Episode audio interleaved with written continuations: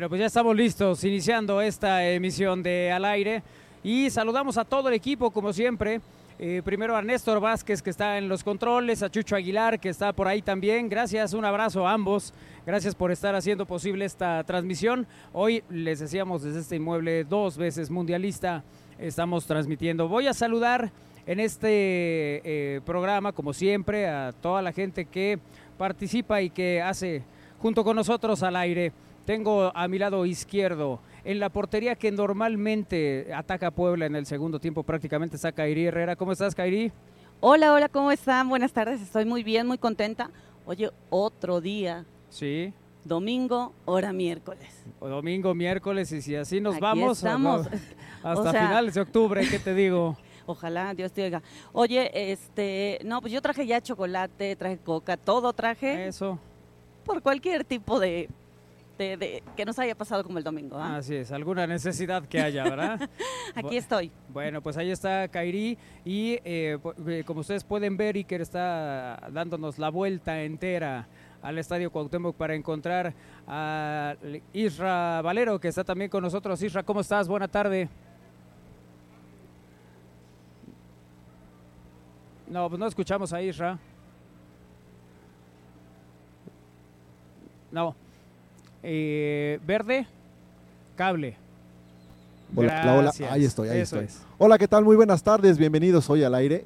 Hoy también desde la grada o desde la platea oriente, donde pues mucha gente, por supuesto, ha visto grandes partidos. Más reciente el, do- el domingo pasado. Eh, aquí vimos, fuimos testigos de cómo la gente disfrutó ese pase a, lo- a hacer los cuartos de final.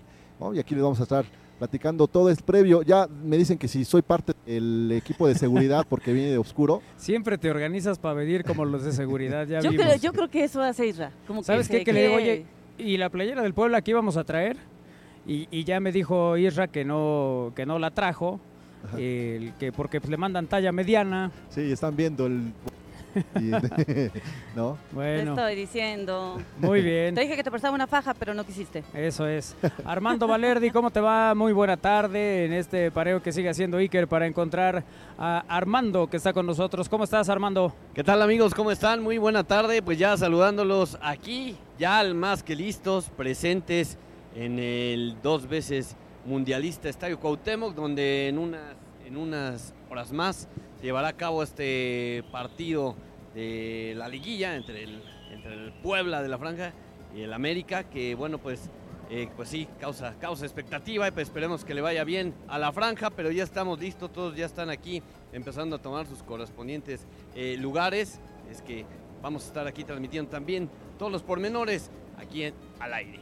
Perfecto, bueno, pues estamos listos para irnos al resumen de noticias en al aire a través de Radio Buap el 96.9 de FM, la Universidad de la Radio y en estamosalaire.com. Hoy eh, las puertas del Estadio Cuauhtémoc se estarán abriendo a las 4.30 de la tarde. Se espera evidentemente una gran entrada para este partido entre Puebla y América, ya platicaremos más adelante al respecto, pero eh, por lo pronto también decirles que se espera que haya algo de lluvia en un ratito más. Así que si estamos listos, nos vamos al resumen de, noticias en al aire, que lo vamos a hacer en este momento.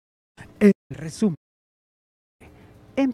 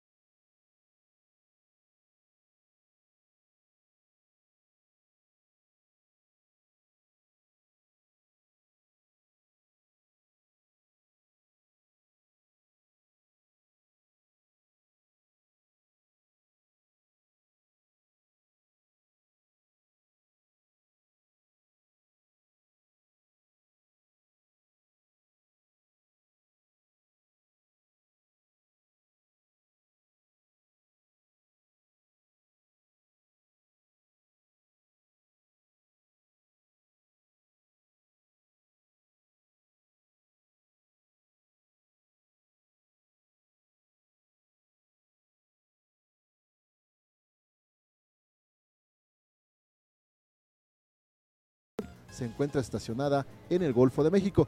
Y el pronóstico del Servicio Meteorológico Nacional de la Comisión Nacional del Agua advierte también que este fenómeno se presentará en los estados de Chiapas, Guerrero y Oaxaca, donde las precipitaciones pluviales serán muy fuertes. Bueno, ayer ya vimos la primera muestra de cómo llegó este fenómeno de, Acapulco, de la costa o de la costera, pues eh, prácticamente inundadas, Y ustedes lo vieron, cómo estaban las, eh, esta costera Miguel Alemán, que los autobuses de transporte, eh, los autos que estaban prácticamente inundados en esa costera. ¿no? Oye, qué bueno que ya las calandrias ya no tienen este, caballos, porque si no se hubieran vuelto caballitos de mar, porque sí, definitivamente sí veíamos esas escenas donde pues prácticamente hasta oleaje había, ¿no, Isra? Y, y varios vehículos pues que sí estaban ya bastante perjudicados por, por el agua. Sí, sí, sí, mucha gente ¿no? Los visitantes, los turistas que ayer tomó por desprevenidos esta lluvia. Y precisamente las lluvias podrían estar acompañadas de descargas eléctricas,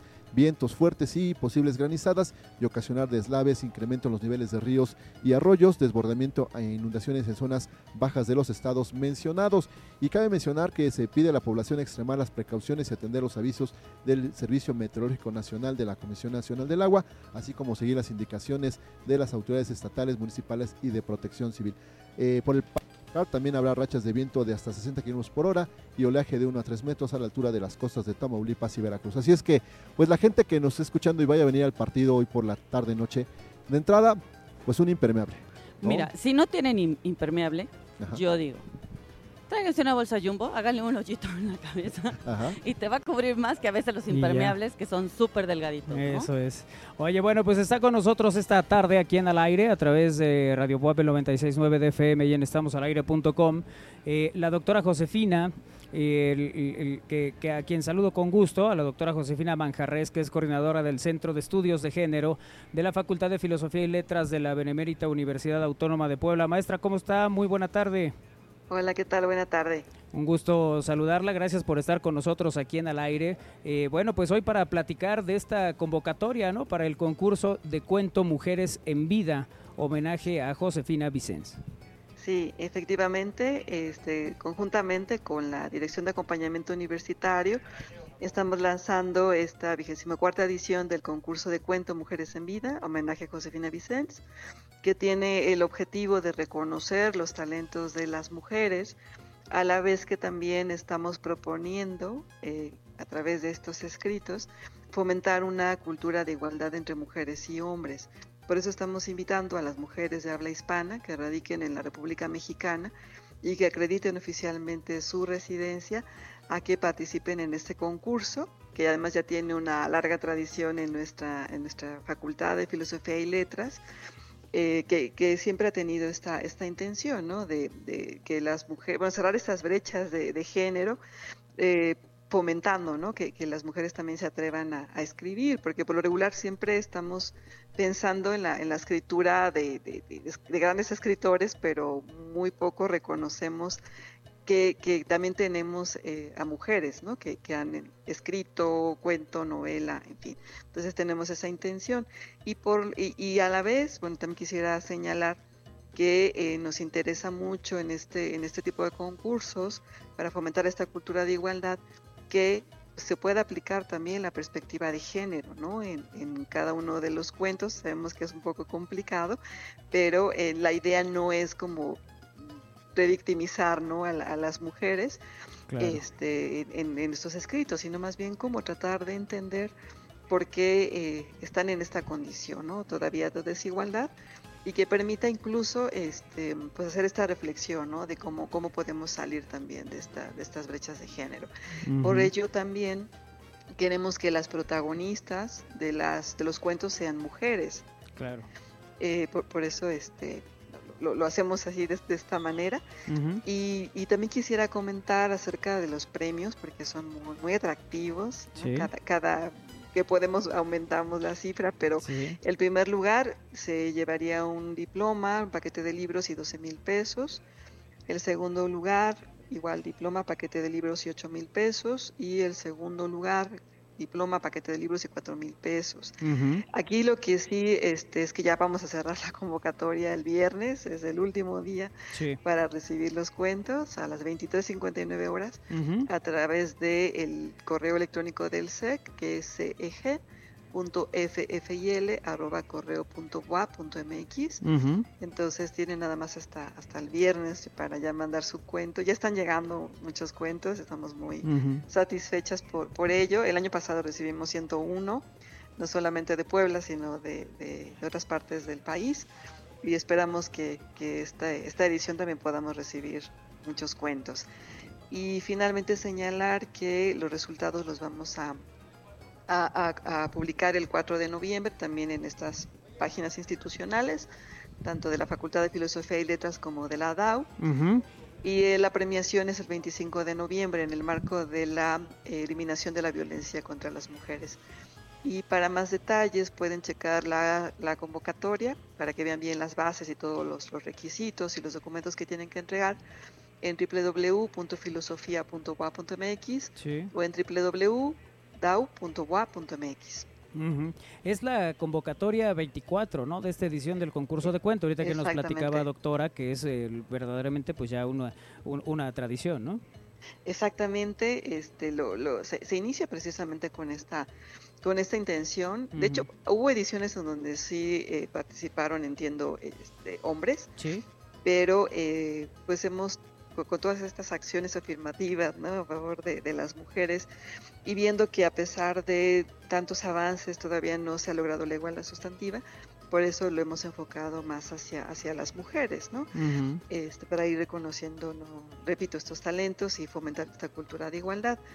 Eh, y, ya hemos publicado también eh, los, los cuentos de las primeras ediciones. Esperemos que de estas últimas también los podamos publicar, sobre todo a los cuentos ganadores, ¿no? Claro. O menciones honoríficas, porque también a veces damos menciones honoríficas, este, eh, para que pues también vean eh, la, comunidad en general, ¿no? Este, todo, todo el esfuerzo que, que, que, conlleva hacer un cuento no, no es sencillo. Lo digo también porque actualmente estamos llevando un taller de cuento, igual conjuntamente con estas dos instancias, el Centro de Estudios de Género y la DAU y la Secretaría de Cultura, con la escritora Beatriz Meyer. Es un taller de cuento eh, y, y, es, y, es, complejo, ¿no? Realmente escribir un, cuento pareciera sencillo porque es un texto más corto, pero en realidad es creo que es más difícil que una novela, por lo que veo, pero bueno, no sé, ya me, ya me dirán las escritoras, yo no soy escritora, pero pero veo que es muy complicado. Sí, cómo no, cómo no, sí, sí tiene su, su complicación, por supuesto. ¿Hay que registrar entonces esta obra antes del 14, eh, doctora? Sí, sí, sí, efectivamente, a este correo que le digo, a CEG, ceg.ffil.mx. También algo que nos preguntan y que no lo establecimos este, específicamente en la convocatoria, digo, es, la temática, es cualquier tema ¿no? que, pueda abonar en la, en la igualdad de, entre hombres y mujeres y que la protagonista sea mujer. Y la otra es eh, la extensión del cuento, ¿no? porque hay un cuento muy breve o hay más, eh, un cuento más amplio, pero la recomendación es que pueda ser entre 5 y 15 cuartillas, la recomendación. Pero bueno, este, también para quien está escuchando y todavía eh, está tiempo ¿no? De, mandar su cuento, pues que, que, atienda también estas recomendaciones. Claro, no, y, además que cuando por alguna razón alguien dice, bueno, voy a escribir algo, también implica un asunto de, reflexión e incluso hasta de introspectiva, ¿no? Sí, efectivamente, porque hay, hay otros, hay otros este, también concursos o, u otros talleres, ¿no? Sí que, están enfocados precisamente, por ejemplo, a contar la historia de vida de las mujeres, ¿no? en, nuestro caso es solamente el cuento, ¿no? Específicamente que obviamente es ficción, pero que sí está basado en la condición de género, ¿no? De, de, las mujeres. Entonces, a veces, eh, por, ser mujer, por esta misma condición, nosotros nos enfocamos en, que, en, temas que los hombres no, no se enfocan, ¿no? Por poner un ejemplo, la cuestión de la maternidad, este, A veces es un tema muy, muy sentido, muy sonado en, la escritura de las mujeres, ¿no? Eh, digo, no, no por ser mujeres, sino por el género, ¿no? Por esa cuestión de la construcción como mujeres. Claro. Claro, claro. y bueno, y siempre y siempre esta reflexión de que eh, todavía hay muchísimo por hacer, ¿no? Mucho camino por recorrer. Sí, sí, totalmente. Este, nosotros estamos muy, muy, muy complacidos de que nuestra institución, además de tener una rectora, ¿no? mujer, también tenemos este, una, la dirección de institucional de igualdad de género, ¿no? Pues están haciendo y, acciones para, para, pues realmente lograr esta, esta igualdad sustantiva y todo lo que está haciendo la universidad, ¿no? Es en general eh, veo muchos, muchos aspectos, eventos que nos parecen muy, muy positivos. Y nuestro centro, ¿no? que desde que ya tenemos 27 años de, existencia, y entonces también eh, hemos desde los años 90 pues tratado de introducir los estudios de género a la, a la universidad. Y la facultad pues es pionera ¿no? en, en este tipo de temas. Claro, claro. Bueno, pues es eh, sin duda algo que, que pues la, gente que, guste participar, ¿no? Las mujeres que gusten participar, eh, pues tienen hasta hasta el 14 para hacerlo y, bueno, pues eh, continuar con esta con esta labor y con este trabajo que hacen, doctora, que, que sin duda pues es de, de, gran orgullo, ¿no? Para, para la universidad. Sí, sí, por supuesto, porque el, el concurso no solamente es para la comunidad universitaria ni para las poblanas, sino para las mujeres en el país, ¿no? Entonces también hemos tenido ediciones en donde han ganado mujeres de otros estados de la República Mexicana, entonces ya también tiene este impacto más allá de, Puebla, sí. Eh, pero la idea es como seguirlo reforzando. Muy bien, doctora, pues un gusto platicar con usted. Gracias por estar con nosotros aquí en Al Aire. Queda esta invitación, esta convocatoria y bueno, pues como siempre, eh, desearle mucho éxito y aquí estamos a la orden, doctora. Muchísimas gracias. Buena tarde. Gracias, gracias a usted por estar con nosotros. Buena tarde. Eh, es la eh, doctora Josefina Manjarres, que es coordinadora del Centro de Estudios de Género de la Facultad de Filosofía y Letras de la Benemérita Universidad Autónoma de Puebla, con esta convocatoria que hemos platicado. Vamos a otro lado del, estudio, que en esta ocasión es un estadio, eh, con mis compañeros que ya veo por ahí, a Isra Valero, a Kairi Herrera y a Armando Valerdi. Bueno, estamos aquí de regreso, ya en eh, los, digamos que en los preparativos, no en el previo, en los preparativos para el partido de la franja contra las Águilas del América. Ya eh, creo que ha sido una visita muy recurrente y qué bueno, ¿no? que cuando viene esta etapa de, la liguilla del fútbol mexicano, el Puebla ahí está. Y ahora, por segunda ocasión, contra las Águilas del América. Armando. Sí, eh, yo creo que las águilas traen miedo, ¿eh? Traen miedo porque, es decir, otra vez con ustedes por algo.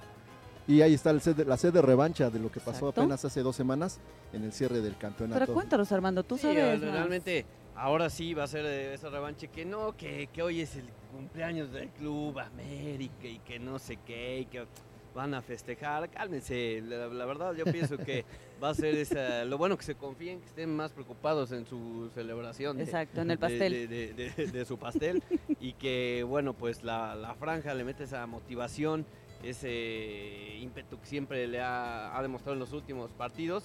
Y sí, pues ojalá den ese ese 100%, 1000% como lo dieron la, vez pasada contra precisamente las Águilas, nada más que ahora sí sean eh, certeros, ¿no?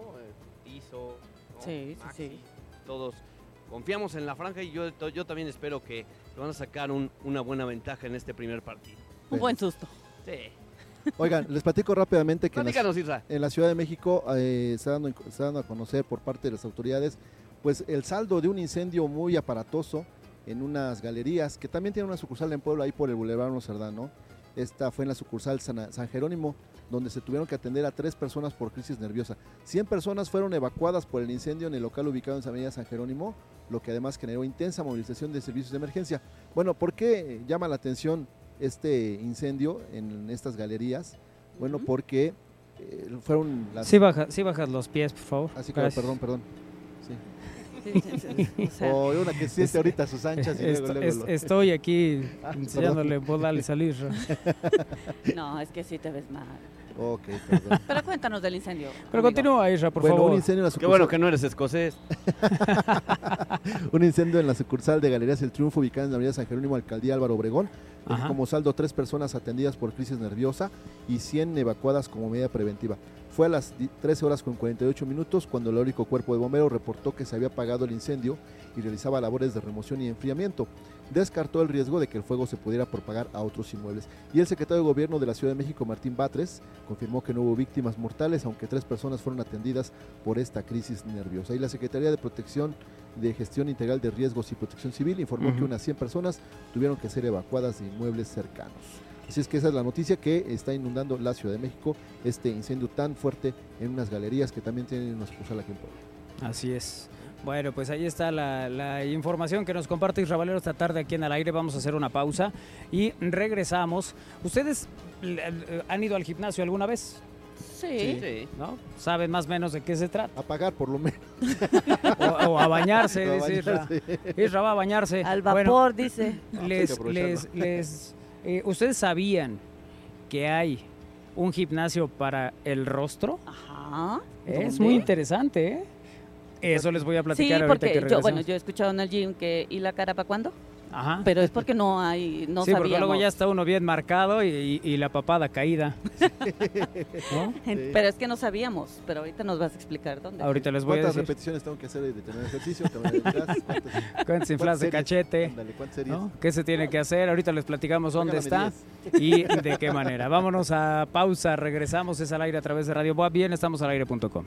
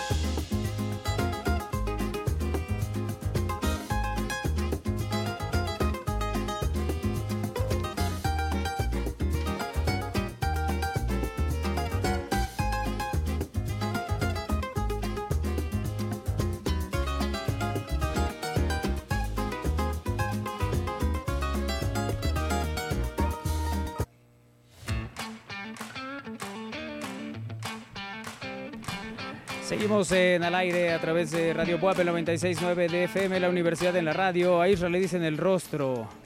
¿El rostro de México o qué? Es el mismo gym a donde va a pagar, dice. Eh, el rostro de México. ¿Te acuerdas cuando sean esas cosas? Ajá. El rostro de... y pues, deberíamos hacerlo. Bueno, pues les decía que probablemente ustedes tienen alguna rutina de ejercicios dedicada a esculpir sus abdominales, pectorales, muslos, glúteos. Pero bueno, esos no han funcionado. ¿Pero ha sido? Sí, claro. ¿Por qué? No, bueno, no, no, a ver, aclaro. ¿Has entrenado? Porque pues de ir yo creo que sí. Sí, sí, he ido, pero pues yo creo que los ejercicios todavía no han dado resultados. Y nada más te esculpes la pantorrilla, pero así. ¿Qué hay de tu eh, risorius? Es, un músculo que a menudo queda fuera de los programas de entrenamiento corporal porque en lugar de apoyar las partes del cuerpo que levantan mucho peso, se ubican en la cara. Para un eh, periodista de belleza con sede en el Reino Unido, cree que es hora de que le demos a nuestros 40 eh, músculos faciales la atención que merecen. Así que este hombre, Teron, llevará eh, muy pronto un ejercicio que se llama Face Gym, un spa y gimnasio construido alrededor de la salud y belleza facial en la ciudad de Nueva York. Ahora me explico por qué se fue Win. fue a, hacer fue a Nueva York. Fue a eso. A trabajos forzados. De... Algo así. Theron lanzó su primer Face Gym en Londres hace dos años y después de buscar una forma de tratar la piel caída y cansada y encontrar solo Botox y cirugía, se inspiró para ofrecer algo nuevo. En Face Gym, los clientes tienen una variedad de ejercicios faciales para elegir. Las sesiones pueden incluir una rutina de ejercicios seguida de un masaje facial, cortesía de uno de los entrenadores del gimnasio. Otros tratamientos incluyen máscaras faciales, estimulación muscular eléctrica, eh, láser, shots helados. Eh, los entrenamientos varían de precio, van de 70 a 550 dólares. Ah, no le pierden. Pero para que te quede el rostro como... como el de Brad Pitt. Pero para que sea parejo. como el de... Si no es cirugía, Isra. Ah, Al parecer trabaja tu cara y, y, eso puede tener un valor más allá de una tendencia de fitness peculiar. Según un estudio publicado a principios de este año, eh, de una revista de dermatología, las mujeres de mediana edad que siguieron una rutina de ejercicios de ciertos movimientos faciales durante los, eh, algunos meses terminaron luciendo aproximadamente tres años más jóvenes. A medida que envejecemos, las almohadillas de grasa detrás de nuestra piel comienzan a perder masa, lo que resulta en rostros flácidos. La nueva investigación muestra que la construcción de músculo en la cara llena estas áreas, proporcionando un estiramiento facial no invasivo. Face Gym planea abrir su nueva sede en Manhattan en septiembre, con más sedes en el Reino Unido, en Estados Unidos y la colonia La Paz. Ah, sí, ¿por dónde estás? No, no es cerca. Y te queda cerca, sí, ¿verdad? ¿Sí, te gustaría ir a hacer ejercicios de rostro? Pues por lo menos para que, como dices, que no se, no se noten esos tres años de más, ¿no? Sí. para que... esos tres años de más. O bueno, le ganes. ¿cierto? Como, si como si por eso te vieras tres años más grande. Pues hay quien tiene menos edad que la mía y ya se ve bastante correcto. Pero no va a estar hablando de Ricardo Cid, no tienes por qué. ah, claro que no. Oye, un abrazo al Richard, que también al rato tiene transmisión. De verdad que a veces a la cara no le hacemos caso. No, no, no, nos enfocamos más en el del tronco hacia abajo, ¿no? Yo la verdad es que normalmente me enfoco... o sea... Oye, pero sí, sí te ves diciendo, Isra, voy a hacer gym de cara ahorita regreso. Sí, o sea, de verdad que estos masajitos que Ya nada más hago una hora de caradio. de caradio. Vengo embarado de la cara. Sí, sí, por eso no puedo venir. ah, pues eso fue en los 15 años. sí, esta cara es que vengo, vengo, un poco embarado. Ay, qué cosa. Bueno, ¿no les ha pasado que de tanto reír sienten embarada la parte de, de, la cara? sí. Sí, aunque sabes que, que, hay gente que después de varias horas de risa lo que hace es de, ay, ya, ya, ya porque me, voy a arrugar todo. Pero creo que es todo lo contrario, entre más te rías, menos te arrugas. Bueno, pues entre más feliz seas, este, seguramente eh, tu cuerpo también lo siente, ¿no? Sí, los años van a llegar, pero llegan de, de diversas maneras. Uno, por cómo te cuidaste en tu juventud. Dos, por qué tan bien te sientes y, te cuidas y te procuras. Y el... porque es feliz. Ah, sí, pues díselo a tu cara. De... díselo a tu cara, que lleva 14 años. También la alimentación tiene mucho que ver para que una piel se vea bonita. Sí. ¿Y la genética? La, la, genética también puede ser, sí, sí, hay gente que, tiene más edad y, se ve muy bien cuidada. Ahora, ¿cómo será una cara fitness? ¿No? Como de bien esculpida. Bien esculpida. Sí. Con los pómulos bien marcados. no, imagínate. ¿Qué, será al rostro lo que sería el cuerpo? ¿La barba partida sería los glúteos del, rostro? ¿Será? Hazme sentadilla, pues haz de cuenta ¿Qué vas a hacer? ¿Y qué sería la nariz? Ay, no este, empieces. Hay descuento a los adelantados del INAPAM, nos dice Chucho. Chucho Aguilar. Bueno, Chucho es otro hombre que tiene la fuente de la juventud. Yo desde que conozco a Chucho está igualito y lo conozco desde el 96. ¿Qué pasa ¿Y ya era Chucho, dices? ¿Mande? Y ya era Chucho. Y ya, ya era Chucho, pero, pero él está igualito por ejemplo, a Israel de que lo conocí ahora, sí ha cambiado. Ah, bueno, primero porque el cabello ya no es tan abundante, ¿no? Eh, sí, también. Creo que la, creo que la, eso no, ayuda. No, no, no. Eso no ayuda. No, ¿Qué? Eh, no, no, no, no. No, mira, eh, no sé cómo se llama. Eh, cabello. No. el que se cae el cabello. ¿Estás contra mí, Israel? No, sabes con qué te también. Oye, no, esto, eh, que es de el Real Madrid, no sé, es, es, una persona que no tiene, bueno, que se rapa. Ok. ¿Algún jugador, ah, dices? no, no, no, es un entrenador. Ah, Zidane. Creo que sí. Zinedine Zidane. El hombre es guapo y no tiene pelo. Sí, no. No, no, no, no necesariamente. De hecho, hay a quien le gusta más sin pelo. no, o sea, quien se aficiona. Este, pues ahí veo que no.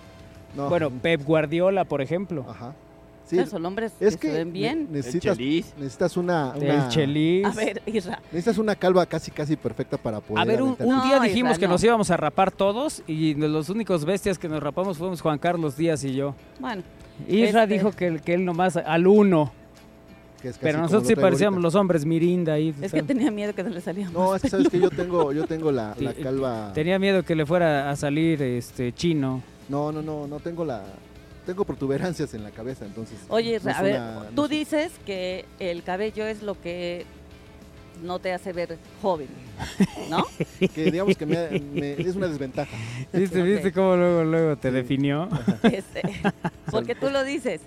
Si te regalo una peluca, o sea, una peluca que no se note, o sea, ah. no del cabello largo, no, no, una peluca bien puesta, bien. ¿Tú crees que hay No, yo creo que no. Una como la de Benito Castro. No, no, no, no, así déjalo ya prefiero eh, envejecer con dignidad. Oye, pero tampoco es que no, no es Que una cosa es dignidad. Sí, porque si no sabes que va a parecer como un gato muerto que traigo acá. Sí, te vas a ver así como Toño de Valdés. Ándale. Bueno, digamos que Toño de Valdés tuvo que hacerse toda una, estética, toda una estética para que le quedara al... Bueno, es que él llevó un tratamiento. Sí. Igual que Sage. Ajá, Sage también, ¿no? Sí, sí, y le creció. le creció, le creció el no pelo. No se le ve raro. A veces, depende el ángulo. o sea, ya tengo miedo preguntarles algo. ¿Por qué, hombre? Porque ustedes siempre... Oye, Jorge, del Mazo dice, por fin, ¿dónde trabaja Isra? ¿En seguridad o en finanzas? ¿Van a transmitir el juego de la página del aire? Sí. Ahí está. Y ya sortí, saludos chicos desde Plaza Cristal, saludos Jazz. Saludos Jazz. Saludos Jazz, qué bueno que soy también. de Wolf en el equipo de seguridad porque el, jefe es Lobo, yo soy Wolf. Ah, Oigan, al rato tráiganse algo como para taparse porque está entre, entre que está el sol, porque ahorita está el sol súper fuerte donde estamos. Ajá. Y de repente se nubla. Sí.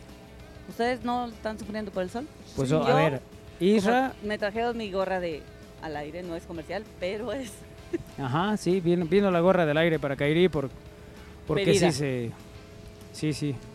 Sí se iba a complicar, ¿no? En algún momento que hubiera que hubiera mucho sol, como es el caso, pero dice Sierra que, que, se prevé lluvia. Sí, a las 7 de la noche está un 100% de probabilidad de lluvia, seguirá así hasta las 8. De hecho, hay, hay tormenta, hay probabilidad de tormenta entre esa hora. Y hay que recordar que esta zona de la ciudad, que es el oriente, eh, suele caer con mayor intensidad la lluvia. Todo porque estamos cercanos a la Malinche y entonces hay un efecto que este, dicen los abuelos que por eso aquí esta zona se inunda más. Digo, no, no hablo del estadio, sino me refiero que toda esta zona de Maravillas, la zona, la zona norte, suele llover con mayor intensidad porque viene un, animal de la, de la montaña y que descarga su, su, furia aquí. Su ira. Sí. Su ira. Oye, hace ratito me escribió un, amigo y me puso, oye, no, sobraron dos boletos para el partido. que, que, lo, o sea, se cansó mi dedo de, los emojis de ja, ja, ja, ja todos los que le mandé el, para... Digo, ¿cómo se le ocurre? De por sí ni le pensaba dar boleto. Pero el día del partido, faltando cuatro horas... Bueno, pues en una de esas igual y sí, pues ¿verdad? sí, igual tiene, y sí. tiene este, suerte. Igual y sí le atina. Bueno, eh, en más información útil para todos ustedes. ¿Qué pasará con las monedas de 10, de 20 y de 50 centavos? ¿Tienen en su casa de ese tipo de monedas? No, no conozco la verdad. No, no, ah, no las conoces. Ah, perdón, perdón. ¿Tú conoces las monedas? Sí, sí, yo sí. sí. De repente este, se la pongo a la olla de los tamales. Ah, bueno, ese es- tiene una utilidad exactamente. Claro. Cuando ya están los tamales sirviendo, empiezan a botar las moneditas y ya Empiezan a es para brincar. eso, sí. Y Exactamente. si ya no brincan, es que ya no hay agua. Una vez, una vez, una vez este, mandamos a hacer unos tamales. Yo no sabía para qué eran esas monedas. Entonces, cuando ya vamos a regresarlas, eh, la- eh, las tamaleras, le digo a mis hermanos, mira, me encontré unas monedas acá que sé para qué. Curioso, son". curioso. Y me dice, no, hay que devolverlas porque son precisamente para el, para el agua de los tamales. Es como cuando vas a lavar el pantalón que te encuentras y dices, este ya es mío. Ah, yo así le hago. Sí, sí, yo sé. Pero son muy chiquitas, ¿no? Las moneditas. Sí, Sí, son muy pequeñas. pierden. ¿Qué va a pasar con ellas? Bueno, pues ya están en sus últimos años y quizá meses de existencia porque estas monedas de 10, 20 y 50 centavos que se acuñaron 507 millones de monedas de 50 centavos, pues podrían ya pasar a la posteridad.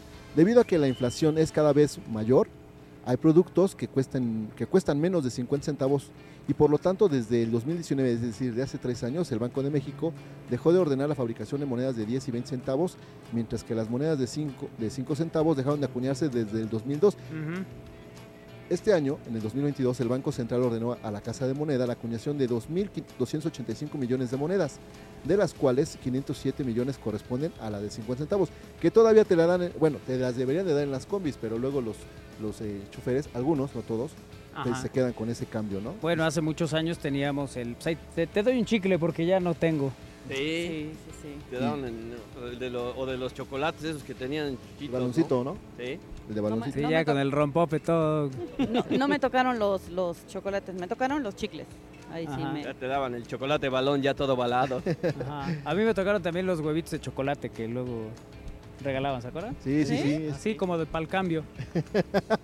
Sí, sí. Ah, Pero, Tamborcitos. Ándale, tamborcitos también. pero sí. a ver, ¿quién le dice al de la tiendita que uno quiere No, de nadie le o sea- dice, pero lo que te decían en la tiendita es, no, no tengo ya esos centavos que faltan de tu cambio, pero te puedo dar un chicle, te puedo Sí. eh, da- dar un baloncito de rompope, te puedo ¿no? dar un huevito de chocolate, sí. sí, sí. quedabas conforme Pues porque yo la verdad es que nunca quedé conforme porque el día que junté mis chicles para pagarle no quiso.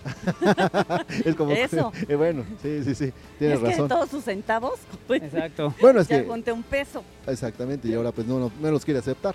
Bueno, pues según una encuesta del Banco de México arrojó que los mexicanos no les gusta usar las monedas de 10 y 20 centavos, ya que por su tamaño se asocian con un bajo valor o se piensa que están devaluadas. Ajá.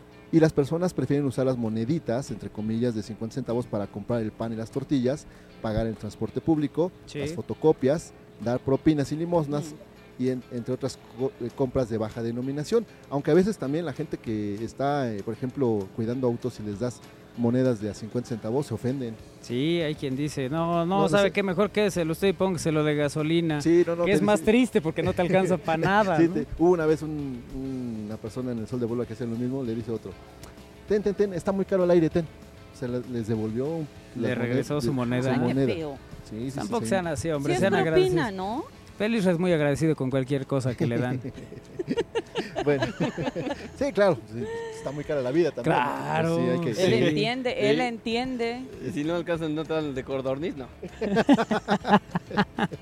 de chocolate, tamborcito. Eh, Y bueno, me dice que también que con un monto límite de 3 mil pesos, las monedas de 5, 10, 20 y 50 centavos que se encuentran en manos de los mexicanos pueden cambiarse a través de instituciones bancarias. Así es que pueden llevar su bolsita con ujú. 3 mil pesos.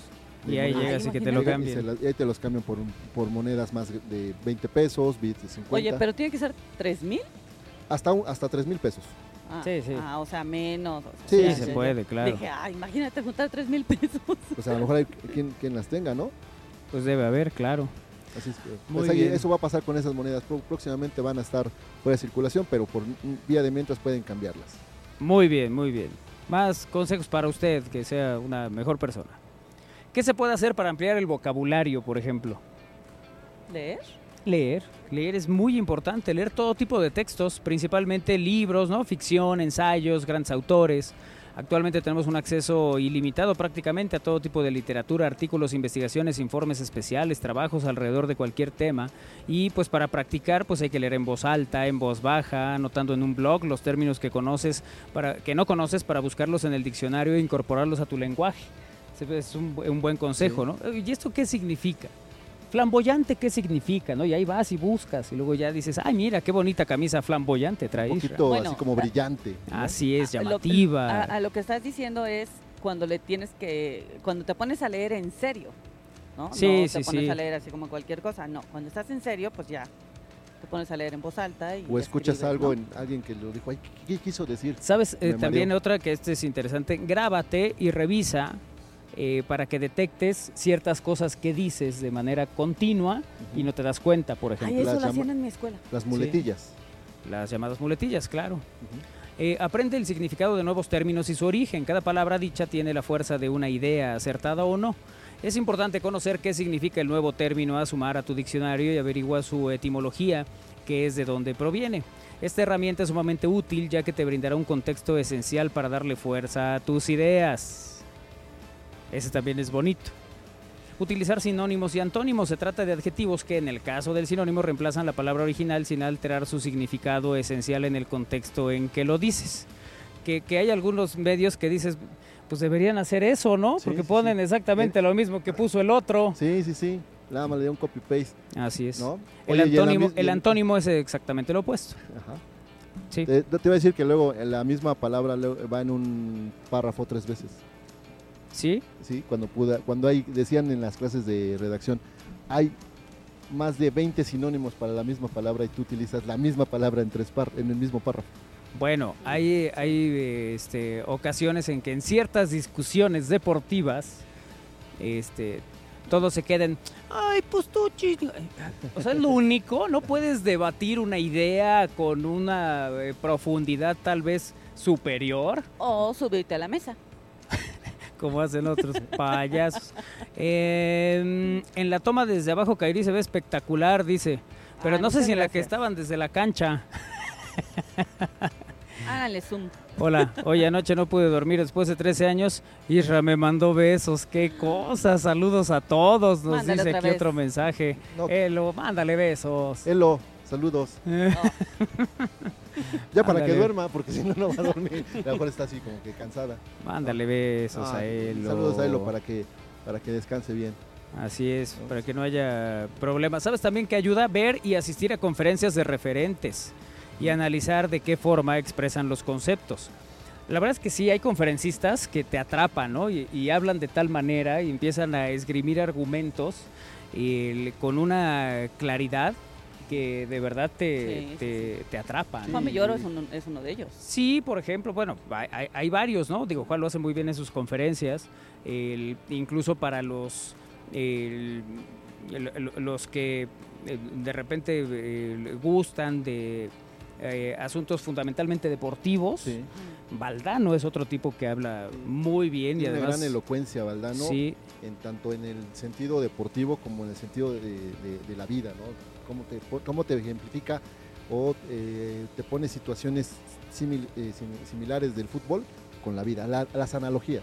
Sí, el, Que, que fíjate que, que Valdano cuenta muchas cosas a partir, él dice que a partir de la experiencia de, de 40 años prácticamente metido en el fútbol en distintas circunstancias, encontró que había muchas similitudes con la propia eh, eh, actividad empresarial, pero también con la vida.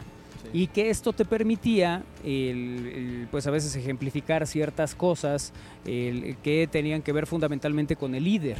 Y entonces él hablaba de, esos, eh, de, de esas cosas muy importantes para los liderazgos. De hecho, esas conferencias las daba en las, en las empresas. ¿Sabes quién es una delicia cuando da conferencias también? Andrés Bustamante.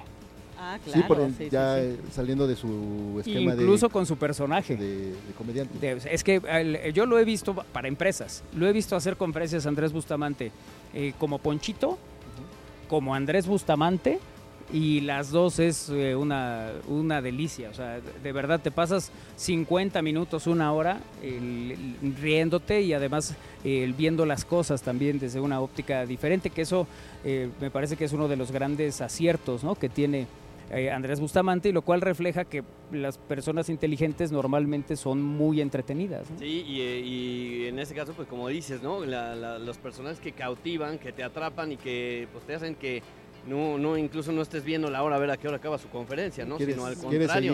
Hasta, hasta de este, pues te, te- te metes tanto a la, a la plática, a la conferencia que ni te das cuenta del tiempo y a veces este, pues, te quedas con muy buen, buen sabor de boca, ¿no? Entonces Sí. creo que esas son las personas que te atrapan y te realmente dan el mensaje conciso, directo, como debe de ser, sin tanto rodeo, creo que también eso, eso cuenta mucho. Sí, sí, sí. La verdad es que sí hay varios. Pero bueno, ese es otro de los consejos que dice. Bueno, pues eh, le- si, si está eso en tu interés, eh, busca eh, conferencias, eh, escribe las ideas clave y reescríbelas tres veces. ¿No? A veces el- a mí me llama mucho la atención cuando el- alguien va a dar un discurso, que luego se lo escriben, el- cuando se lo están escribiendo, dices, ¿en serio? O sea, ¿quieres irte hasta allá? Ajá. Sí es muy fácil expresar lo que, o sea, la idea que a es veces central lo, y fundamental. es cuando la gente te entiende mejor, ¿no? Pues es que normalmente no necesitas mucho. Hay, hay, hay quien cuenta esta anécdota que alguna vez a, a Churchill le, le dijeron, oiga, ¿podemos platicar con usted sobre la guerra mundial? Y él dijo, bueno, depende, si, si vamos a hablar del tema cinco minutos, necesito cuando menos tres, tres meses de preparación. Sí, sí, sí.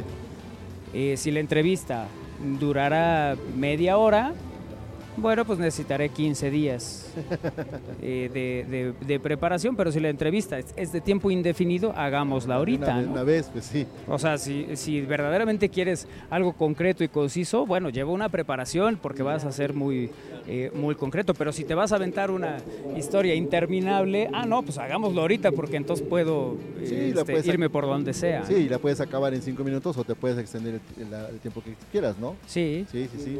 Sí, sí, que en algunos casos, pues en cinco minutos, ¿no? A veces en menos.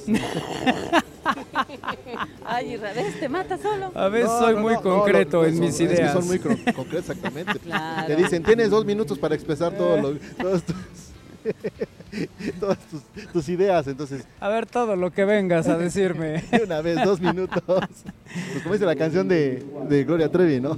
Sí, tiene cinco minutos. Conversar con personas que tengan un buen uso del vocabulario. Conviene que estés atento a las oportunidades de charlar con gente distinta a ti. Te nutrirá de esquemas de pensamiento y formas eh, de conectar las ideas que te pueden hacer practicar un mejor léxico. Desarrolla la curiosidad. Esa es otra, Sí, sí, sí. muy importante. Eh, digo, todo esto sirve, sí, para un mayor léxico, pero también sirve para aprender, para el- el irte nutriendo de muchos otros elementos, ¿no? Desarrolla la, la curiosidad. Isra, por ejemplo, es muy curioso. ¿Sí, tú crees? Yo, la- eh, sí hay Pues por, palabras... la, ma- por la manera en que revisas Facebook, sí me Ah, parece bueno. que es muy Sí. curioso. No, no, pero por ejemplo, bueno, ya fuera de, bueno, fuera de- del asunto. curioso, Isra. Por ejemplo, lo de tutti a tutti, lo que la otra vez salió, esta palabra, ¿no? Que era, es cuando dos instrumentos eh, están tocando en, distintas, en distintos momentos y como si estuviera una discusión. En términos futboleros los utilizaba un cronista, ¿no? El- pero hasta que me tuve que meter a ver qué significa realmente el tutti, que es Bueno, le- le- platicando de esto de cronistas, el, el Ángel Fernández en algún momento hizo una de las, en, en una de sus narraciones, eh, habló de que un jugador le había hecho una entrada a otro muy violenta y que prácticamente hasta, y decía una marca. Sí. Decía hasta dónde empieza la marca tal y entonces claro, pues quien lo escuchó fue de qué habla, ¿no? Y luego se enteró que los cuchillos que se fabricaban en determinado lugar traían el nombre del cuchillo casi a la- a la- a- al llegar a la, a la empuñadura. Entonces era, ah, bueno, lo que quiso decir este hombre es que prácticamente fue como enterrarle un puñal completito, ¿no? Entonces, Ajá. sí, algunos que te generan curiosidad a partir de estas, de estas cosas, bueno, pues sí, sin duda se recuerda a Ángel, ¿no? Pero como dices, cronistas que han usado el- el- palabras que hacían que uno fuera inmediatamente al, ¿Te acuerdas antes? Al diccionario. Ahora ya es, a ver, a ver, búscale ahorita en internet. Sí, sí, sí, pero antes era al diccionario, ¿no? A veces hasta el- la enciclopedia de selecciones, a ver si ahí venía todo eso. Al pequeño Larus. Ándale. El pequeño La Luz. Bueno, vamos a hacer una pausa y regresamos. Es al aire a través de Radio Puebla, el 96.9 de FM, la Universidad en la Radio y en estamosalaire.com. Eh, gracias también a nuestros camarógrafos que tenemos en este momento aquí atentos de las, de las tomas. Sí. A Lalito Zambrano que nos saludamos y a Iker Carmona que andan también aquí arriba. eh, haciendo la producción de toda esta emisión y el- pues yo creo que el último segmento lo haremos en el terreno de juego y, y ahora sí hablaremos del Puebla América. Disculpe usted, es que, es que no, eh, si en todo caso no es eh, seguidor de ninguno de estos equipos eh, o del balompié en general, pero platicaremos un poco de este tema en el siguiente bloque y luego ya los dejamos con la ciencia del doctor Mújica que seguro van a elegir quedarse con nuestros comentarios del Pueblo América. Ah, no es cierto. Pausa, regresamos es al aire. Saludos, doctor.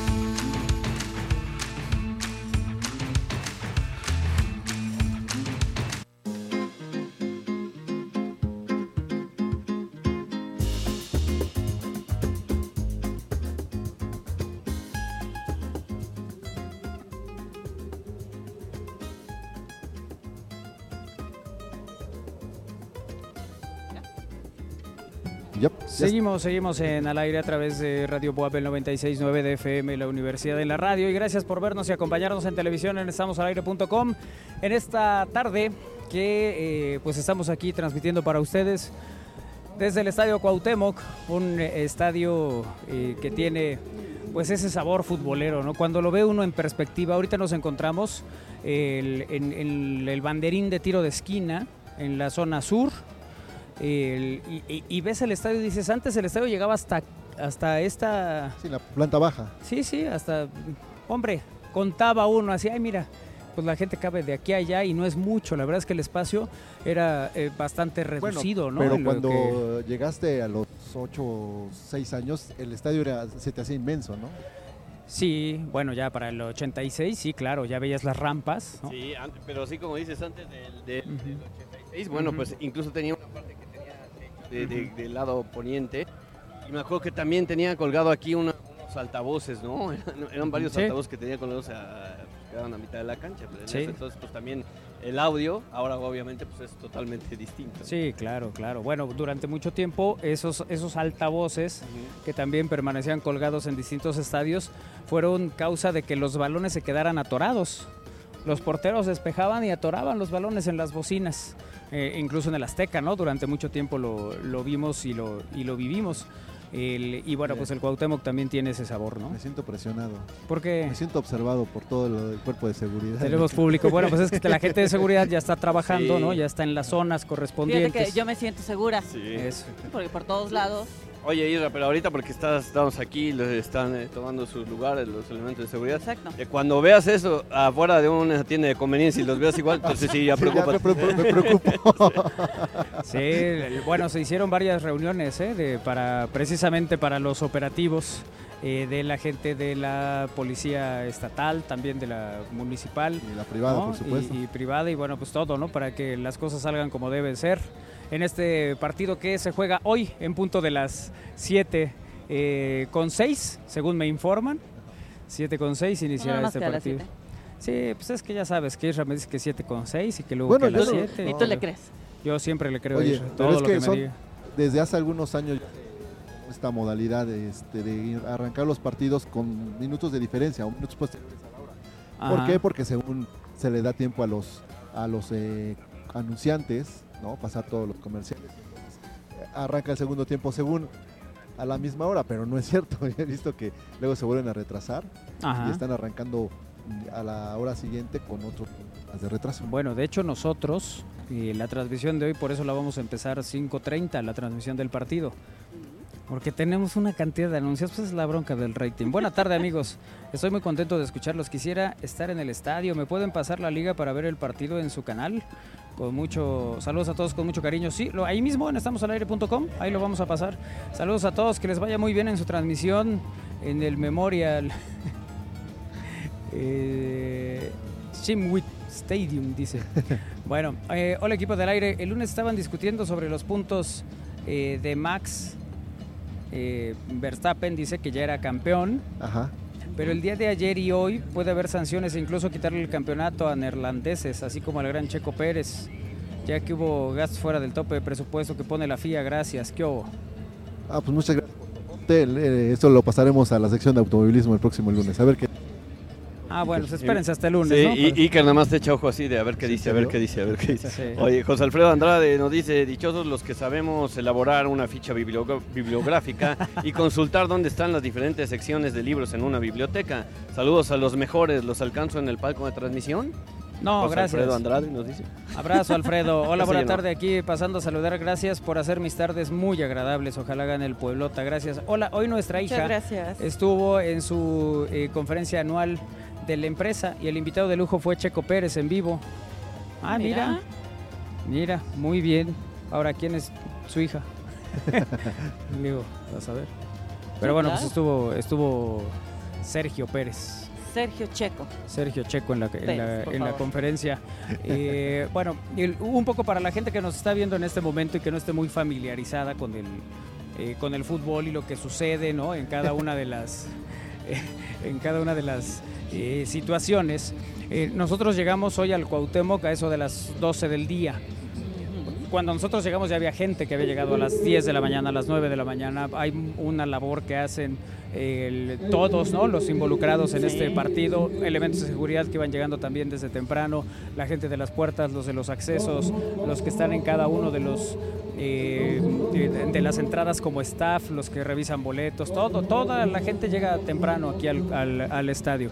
Nosotros fuimos a la sala de prensa a colocar el, el equipo para la transmisión de la conferencia de prensa cuando acabe el, el partido y bueno, pues ya estaba también la, la gente de ahí. ¿no? Los equipos llegan más tarde, normalmente los equipos eh, el- arriban horas después eh, de que inició la, la actividad del día.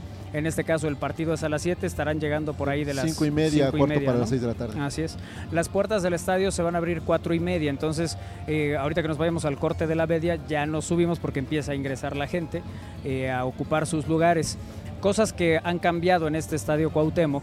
Hace muchos años ustedes llegaban y era pues donde te tocara. Hoy los lugares son numerados. Incluso hay unos que tienen nombre, ¿no? Bueno, ya los abonados, ¿no? Que compran y tienen su nombre y tal, bueno, pues esos ahí quedan, pero eh, tienen los lugares ya muy, muy claros, muy definidos y eh, lo- los, los respetan, pues. El- tú llegas y dices, oye, mira, acá está mi boleto, dice esto, y si hay alguien ahí, este, a ver, dame chance, ese no es tu sitio y, Claro. y te acomodas. Esa es una de las cosas, ¿no? Que, eh, que han cambiado. También han hecho ahora experiencias. Las experiencias en el estadio son activaciones con las distintas marcas, ¿no? Que tienen juegos afuera, que hay cosas para niños, este, que si quieren el, Una cámara un tiro 360. libre, la cámara 360, que esa es para abonados, pero bueno, la tienen, es uno de los, digamos, beneficios de los abonados, poder tomarse una, un, un video con estas cámaras 360, el, que es otra de las cosas que han cambiado. Eh, yo recordaba recién con Isra y con Lalito, creo que le platicaba, yo eh, vine a un Puebla América un miércoles a las 2 de la tarde en la temporada 86-87. Y entonces el- me decía Lalito, pero ¿a poco se jugaba a las 2? Sí, porque no había alumbrado. Te acordarás que fue hasta finales de los 80 cuando se, se- eh, ya pone en funcionamiento el, el alumbrado del Estadio La- Cuauhtémoc. una- y- unas y torres que lógicamente no eran este, las mejores, digo, para su- pero era lo que había en su época, ¿no? Sí, sí, sí. Sí. Sí, nada que ver con el. Bueno, incluso en aquel, en aquel momento eh, lo que nos sucedía era que el- el- lo- lo- los partidos, incluso si ustedes recuerdan la Copa del Mundo, el- hay, hay partidos que se van a, a tanda de penales y tal, y ya se empiezan a ver oscuritos porque no, no había, por eso los partidos se programaban El, temprano. tercer- no el partido por el tercer lugar, ¿no? Que se juega por la tarde y... y- Incluso aquellos penales de Bélgica y España, por ejemplo. Con ¿no? el aguacero, ¿no? Ajá. Entonces, bueno, sí, son circunstancias y condiciones distintas. Tú, tú no sé si recuerdas haber venido a esos partidos de liguilla que le tocaba a Puebla en miércoles, pero que era a las 2 de la tarde. Entonces, a las 2 de la tarde estábamos aquí, el Morelia jugaba también porque tenía el mismo problema, ¿no? Los, los ates de Morelia en el Venustiano Carranza. Claro, y además como dices, ¿no? La- la- las cosas que han cambiado también en el mismo estadio, por ejemplo, las mismas butacas, yo me acuerdo que solamente en la platea poniente Ajá. pues había, y eran otro tipo de Las butacas, ¿no? metálicas. Y, y estas pues era totalmente el cemento, ¿no? Y ahora, bueno, pues ya, ya tienes tus butacas, como dices, ya puedes tú elegir eh, el, eh, tu, tu El asiento, asiento. tu lugar, eh, vía, eh, este, por, por eh, internet, las ¿no? boleteras, sí. Ya antes me acuerdo que era, te, enseñaban el mapa como en el circo, ¿no? En Mikado y ahí eh, tú escogías a lo mejor la zona, pero que era muy difícil. Ahora ya, incluso pues eh, lo que vemos eh, con, el, con el Puebla, pues el, el que hasta vía WhatsApp, ¿no? Ajá. Vía WhatsApp ya también puedes adquirir tus boletos, entonces la manera eh, tan fácil, tan accesible que hay para adquirir los boletos y pues la comunidad que te da ya ahora que, te, que haya pues, butacas por todo el estadio. Sí, sí, sí. La, la verdad es que sí son cosas eh, diferentes, ¿no? Pero bueno, también tenía su sabor el llegar a las 2 de la tarde, el vivir Sí. estos partidos. Además, en una América, si hoy se habla de una América muy fuerte, esa época era del América. El, el- el- el imponente, el de los 80, el que tenía los grandes jugadores, el que tenía a Adrián Chávez, a, a Alfredo Alfredo Tena, eh, estaba Huerta también, el, el Juan La Hernández. figura del ruso Brailovsky, ¿no? No, bueno, en esa época no, el ruso ya se había ido, el ruso se Pero- fue con el temblor del Pero en los 85. 80 también este, pues, Hermosillo, ¿no? También Hermosillo, estaban- claro. en, el- en la- en el América. Oye, eh, fíjate que ayer, sí, ayer, platicaba con un americanista, ¿no? Ajá. Y yo le decía, ¿pero por qué americanista? Sí, sí. Y dice, mira, yo te voy a decir una cosa. Yo lo voy a la América, pero hoy yo creo que gana el América. ¿Pero por qué? Dice, porque yo me acuerdo que cuando era niño y el Puebla estaba, o sea, era el mejor y Sí, todo sí. ganaba, ¿no? Y dice, y América no estaba tan bien. Dice, Pues entonces, cuando perdí América, me agarraban a patadas Le, le- le daban en la lata. primaria. Entonces, Sí. ahora, pues quiero que le gane al Puebla. Así, Bueno, pues es que a ver, ese juego que les refiero del 86-87 aquí se empató a dos y parecía de verdad que ya no había nada que hacer, ¿no? Que íbamos a regresar eh, al del Azteca con la eliminación y no, el partido allá en el Azteca se da en otras condiciones, Puebla el, el anota primero, el América empata faltando 10 minutos y cuando parecía que con ese empate pasaba el América de Lalo Vacas, eh, de, de Sague y de todos esos personajes, eh, pues apareció Gustavo Moscoso y puso el 2-1 y con eso eliminaron allá al América, luego vinieron las Chivas y aquí nos zarandearon y allá también Ajá. y terminaron siendo campeones el, el Guadalajara. En aquella época la- las Chivas fueron el- los ganadores de aquella final ante Cruz Azul. Pero vaya, son recuerdos de otros momentos y de otros tiempos y que a veces cuando uno piensa en estos en estos enfrentamientos del David contra el Goliat, siempre hay algo distinto que puede pasar. Por eso la maravilla no solo del fútbol, sino de cualquier deporte, porque no está nada escrito, todo puede suceder. Y además, eh, pues este, este partido en particular, ¿no? El Pueblo América que de repente, no sé si se volvió un clásico para tanto capitalinos como poblanos, pero pues siempre, siempre es como que causa esa expectativa, siempre es como que va a ser un buen partido. Eh, eh, digo, creo que creo que siempre, siempre ha dado de qué hablar un Pueblo América y ahora, pues en- eh, siempre cuando es en la liguilla, pues más, ¿no? Sí. Y más cuando viene jugando de tu equipo de una manera y el otro también pues te- te- te- te hace lo suyo, pero pues es cuando te quedas con, pues a ver qué, qué- a ver de qué cuero salen más correas, ¿no? Sí, sí. Fíjate, esta rolita que tenemos de fondo me recuerda a José Manuel Gómez con su peluca en su video. Sí, claro. ¿no? Haciendo, haciendo las veces. Claro, es que. estuviera con su este, bataca imaginaria porque él es así. Sí, él es así. Eh, bueno, que al ratito estará aquí José Manuel Gómez para la narración del, del partido. Eh, como solemos hacer, estará Polo Aguilar, estarán los amigos de la octava también, ¿no? Ya andaba por ahí Luis Castillo, Enrique Beas, eh, estará eh, Dani Barba, seguramente, o Luis Enrique Alfonso, ya no vi quién de los dos, pero uno de los dos viene para. Oye, también, ¿sabes qué? Eh, el enfrentamiento aquí a liguilla entre Puebla y América, cuando juegan eh, aquí en el Cuauhtémoc en el partido de ida y el regreso es menos de 48 horas después, un viernes en la tarde en el Estadio Azteca. Viernes 12 del día en el Azteca. ¿no? Es- ese Sí. enfrentamiento también, que el, el América quería sacar provecho de su condición de local, Sí. entonces eh, ese equipo del pueblo dirigía Alfredo Tena. Exactamente, es cuando mete el gol de chilena el Chicho Cuevas. Yo no sabes cómo sufrí porque ese partido yo no lo podía ver porque tenía clases. Entonces lo iban a pasar el, diferido a las 4 de la tarde. Y yo esperaba, pues como hacemos los futboleros, ¿no? Nadie me diga el resultado, quiero ver cómo está. Entonces llegaba mi papá y me decía, oye, ¿qué harías si vas ganando al minuto 20? Ay, no. Y yo al principio dije, no, pues mira, podría ser esto, tal, tal, tal. Ah, se iba. Y regresaba, oye, ¿y si te expulsan a un jugador? No, bueno, es que si te expulsan. Ya cuando empiezo a ver el partido y veo el gol, la expulsión, dije, ya, se acabó, esto quedó 4 2 y, y ha sido eliminado el Puebla. Y pues sí, eh, son momentos que ahí van quedando, ¿no? A veces hay triunfos, a veces hay derrotas, pero bueno, siempre la expectativa y lo que genera, eh, porque digo, no es, no es nada más a veces lo que sucede con un equipo, es que a veces mueve incluso hasta una ciudad, ¿no?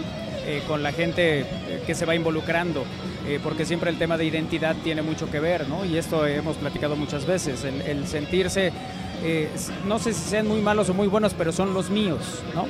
Entonces siempre la identidad es, es otra cosa. Sí, y, es, y esta de mover a la ciudad, a lo mejor lo vimos el domingo contra Guadalajara, pero hoy se, se siente una atmósfera distinta, ¿no? Porque hay mucha gente americanista, muy gente cercana a ti, que desde la mañana te está duro y duro con que le gana el América, ¿qué le vas a perder, no? Exacto. ¿Qué le vas a poner ¿Vamos para...? a apostar o qué? Sí, la mayoría, la mayoría de ellos es el momento en que buscan las apuestas y, Y, estas y es cosas. que como lo decíamos hace rato, que en las conferencias, el, el- el personaje que da la conferencia te cautiva, ¿no? Te hace que te, te adentres en su plática, ¿no? Aquí el caso de la identidad, pues ya se volvió cuando las cosas las hace bien el equipo, ¿no?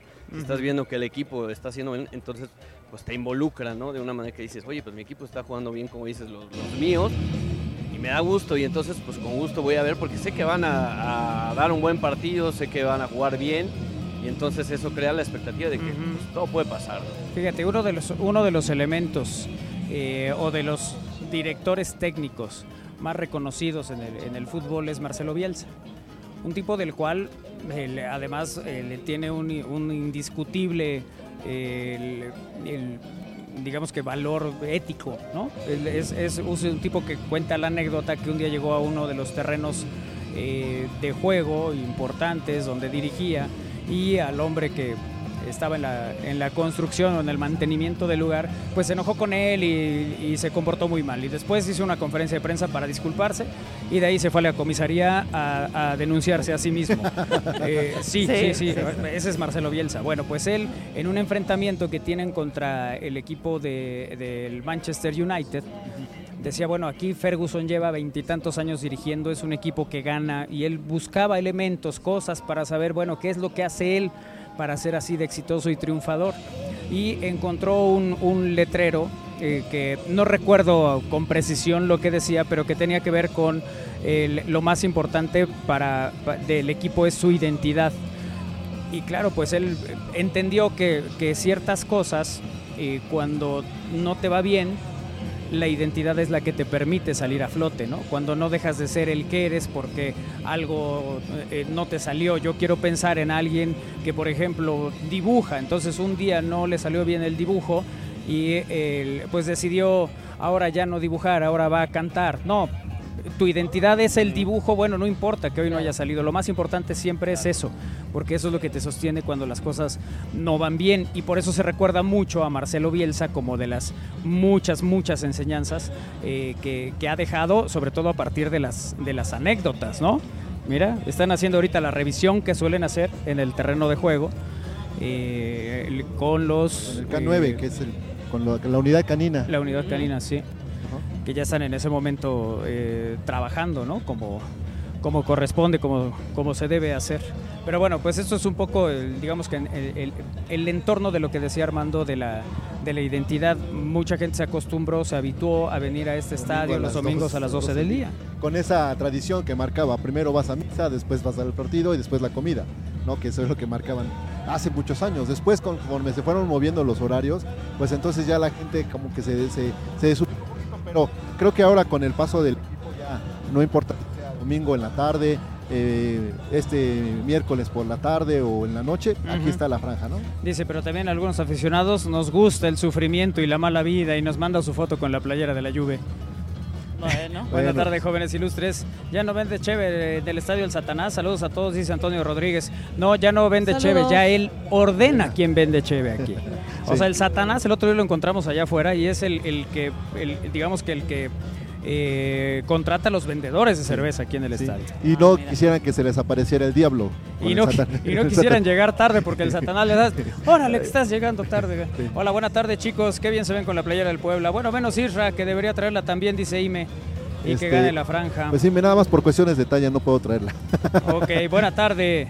Eh, yo llegué a vivir en la colonia Malinci en los 70, casi no había casas, maravillas no existía. Y al terminar los partidos del Mundial, dejaban las puertas del estadio abiertas y muchos niños y, y yo podíamos entrar a recoger corcholatas que traían los escudos de los equipos del Mundial, fíjate. Mira. Incluso podíamos boja- bajar a jugar a la cancha, saludos y un abrazo. Uy, qué bonito recuerdo, pero ese es el Mundial del 70. Sí, y yo creo que hasta por el 78, ¿eh? Sí, de- debe ser. Del Mundial de Argentina 78, que es cuando la, la- la marca refresquera tiene estas dinámicas, que en una, en una hoja de cartón eh, tenía la figura de los jugadores de la selección mexicana o los escudos Sí. de los equipos participantes. No, pues yo tengo corcholatas. 10 años conociendo el estadio. Yo nunca, lo- o sea, nunca había entrado, Nunca no entrado. pero porque no era futbolero. Claro. Y ahora, Y ahora no sales de aquí. Lo único malo del estadio, su sonido es pésimo. Saludos, dice aquí. Eh, A ver, por ejemplo, donde estamos se oye muy bien, ¿no? De repente hay zonas, zonas, que ¿no? son complicadas que se pueda que se pueda escuchar como uno quisiera.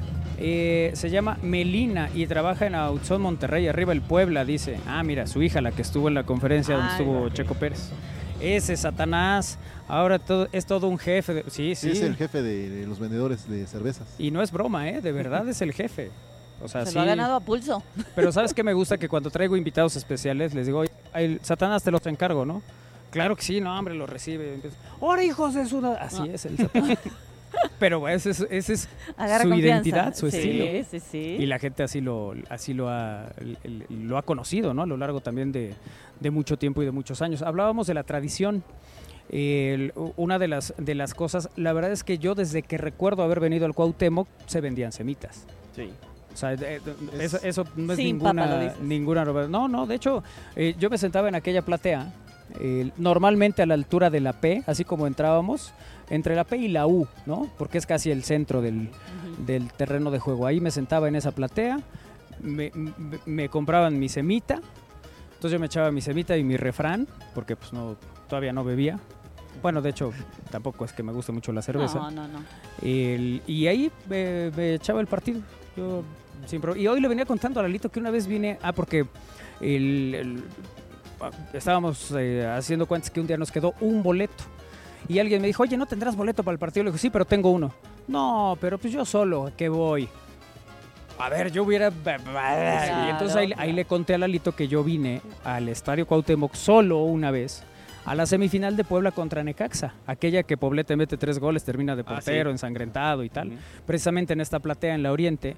Y este, yo solo estuve todo el partido, llegué, me, me instalé, eh, ya evidentemente pues era una semifinal, el partido, el estadio estaba lleno y pues me terminé quedando en uno de los, de los pasillos y aquí vi el juego y todo y luego me regresé, me encontré a Fer Morán y a, y a, eh, un- a Rubén, un primo de Alonso, creo que venía Alonso también y pues ya me dieron aventón de regreso a la casa. pero, pero fíjate que el venir a- a- al estadio, bueno, por lo que yo veo, sí.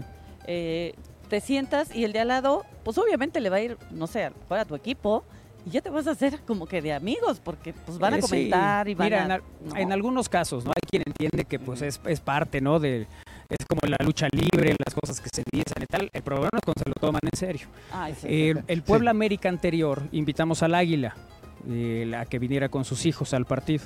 Y vino Alonso, un amigo mío de, de muchos años. Entonces estaban sentados, los boletos estaban, pues se los di yo a los dos. Entonces Ujú. estaban el Águila arriba y en, el- en la fila de abajo Alonso. Y entonces empieza el águila, vamos, vamos. Y de abajo le dicen, cállese viejo payaso. y era Alonso.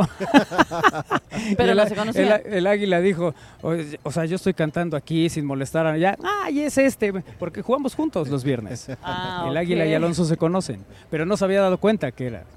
Pero, Pues es pero es Alonso de manera muy pero- ingeniosa le dijo, cállese viejo payaso. Señor. le Pero sí, de repente se, se toman muy en serio, eh, bueno, tu equipo, ¿no? sí. Pero ya para llegar a otras cosas. Sí, pues no. es que es- ese es el asunto, ¿no? Una cosa es que te aficiones a un equipo, que, el, que incluso te sientas muy triste cuando pierden, que te, que te cambie la tarde, pero bueno, de ahí a, a- a tener, a llegar a las manos con quien sea por... Sí, no. Hombre, yo creo que no hay nada que lo valga, el, el- el- cuando menos en lo que vemos aquí en el estadio. Este, me parece que no hay nada que valga la pena para llegar a alguna cosa de esas. Cierto. Bueno, pues el partido empezará en cuánto tiempo, Isra?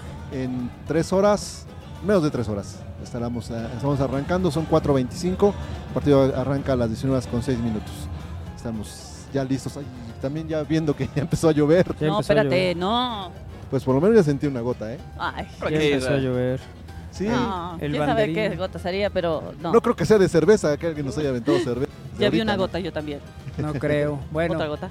Eh, pues ya prácticamente vámonos para, para arriba y para regresar con la sección del doctor Raúl Mújica, el eh, Chucho Néstor.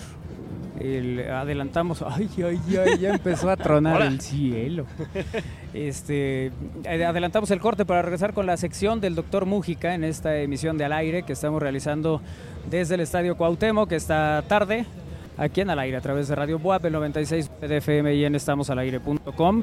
Como siempre, placer para nosotros estar aquí con ustedes. Y bueno, pues a todo el equipo de producción, ¿no? A Lalit Zambrano, a Iker Carmona, el, por supuesto aquí eh, Isra Valero, Cari Herrera, Armando Valerdi y servidor Manuel Frausto, siempre eh, tratando de llevarles estas cosas que además este, de que las disfrutamos y nos gustan, pues también tratamos de darles como otra otra óptica, ¿no? Ya el ¡Oh, va a jugar así! Eso ya lo podrán ver en cualquier lugar. Vámonos a pausa, regresamos, es al aire.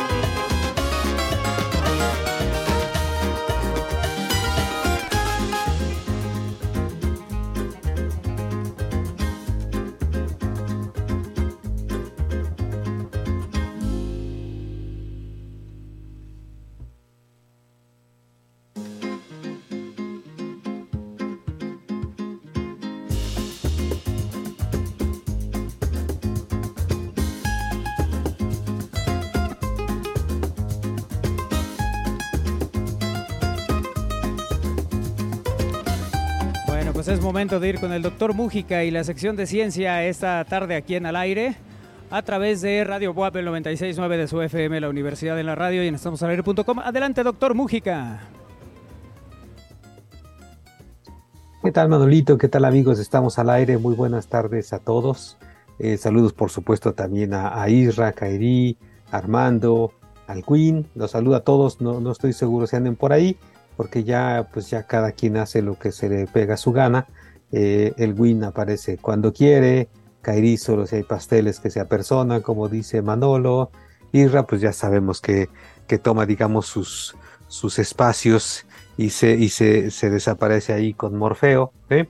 Eh, pero bueno, mejor los saludo a todos. ¿Cómo están? Espero que, que, esté ya todo listo para la transmisión del partido.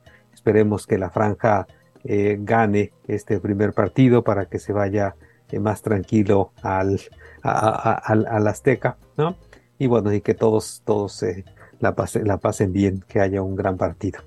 La semana pasada, eh, recordarán que estuvo con nosotros Tita, Tita Michel, la directora del Museo de Ciencias de la Universidad Autónoma de Zacatecas, donde se llevó a cabo el encuentro, de divulgación, el encuentro nacional de divulgación científica de este año, que se organiza a la par del Congreso Nacional de Física. Bueno, y también hay otros eventos, eh, eh, digamos, paralelos. Las diferentes divisiones de la Sociedad Mexicana de Física organizan sus encuentros, como el Congreso Nacional de Astrofísica. Y ahí anduvimos, ahí algunos de los estudiantes presentando, que, han estado aquí, los chicos que trabajaron con asteroides, un par de ellos fueron a presentar eh, un trabajo o un par de trabajos, una página web que desarrollaron ellos. también otro estudiante que está trabajando con asteroides binarios presentó ahí un cartel y pues invitamos a todos los participantes a que nos apoyen para el, eh, a capacitar a gente para la observación de los eclipses de 2022, 2023, es decir, fue una semana bastante completa, pero yo eh, quisiera traerles algunas cosas que registré, no demasiadas, porque eh, había muchas cosas de verdad que, que, que registrar, que, que grabar, eh, pero pude hacer algunas cositas ahí con un par de, grupos y una, una, una entrevista que ahorita les mostraré también con una participante, eh, eh, una señora que llegó con su familia. El Encuentro Nacional de Divulgación Científica, como les decía, se llevó a cabo en el centro de la ciudad de Zacatecas, esta ciudad que es preciosa. escuchamos en las noticias que hay, pues, pues, alto índice de violencia, al menos no se notó, en la capital no se nota, la capital eh, desde que yo la conozco ha sido una ciudad realmente atractiva, como les mencionaba, es una ciudad preciosa, la arquitectura, eh, el trazo de las calles, eh, desde la catedral, ¿no? que es tiene una fachada impresionante, pero también tiene un montón de museos y ya en algún momento les platicaré está uno de, de, mis museos favoritos, está el Museo Rafael Coronel que tiene más de 5.000 máscaras y entonces pues afortunadamente pude ir a visitarlo nuevamente y me divertí también un rato en, esta, en, este espacio que es espectacular, no solo por las máscaras, sino el espacio en el que se, en el que están, en el que se localiza este museo. Y hay otros, el de Pedro Coronel también, está eh, el Museo Felgueres también de arte, de arte moderno. Hay realmente muchos museos, hay muchas cosas que visitar en Zacatecas. No da tiempo de hacer todo porque ni modo, tiene uno que trabajar. Y bueno, ahí me tocó participar en este encuentro. Estuve, eh, di la charla inicial para estudiantes de preparatoria y después por la tarde del, día del inicio de una charla eh, a los divulgadores que están participando, porque la estructura de este encuentro es muy particular, es muy interesante. Eh, durante la mañana, los grupos de divulgación que participan, que aceptan ir.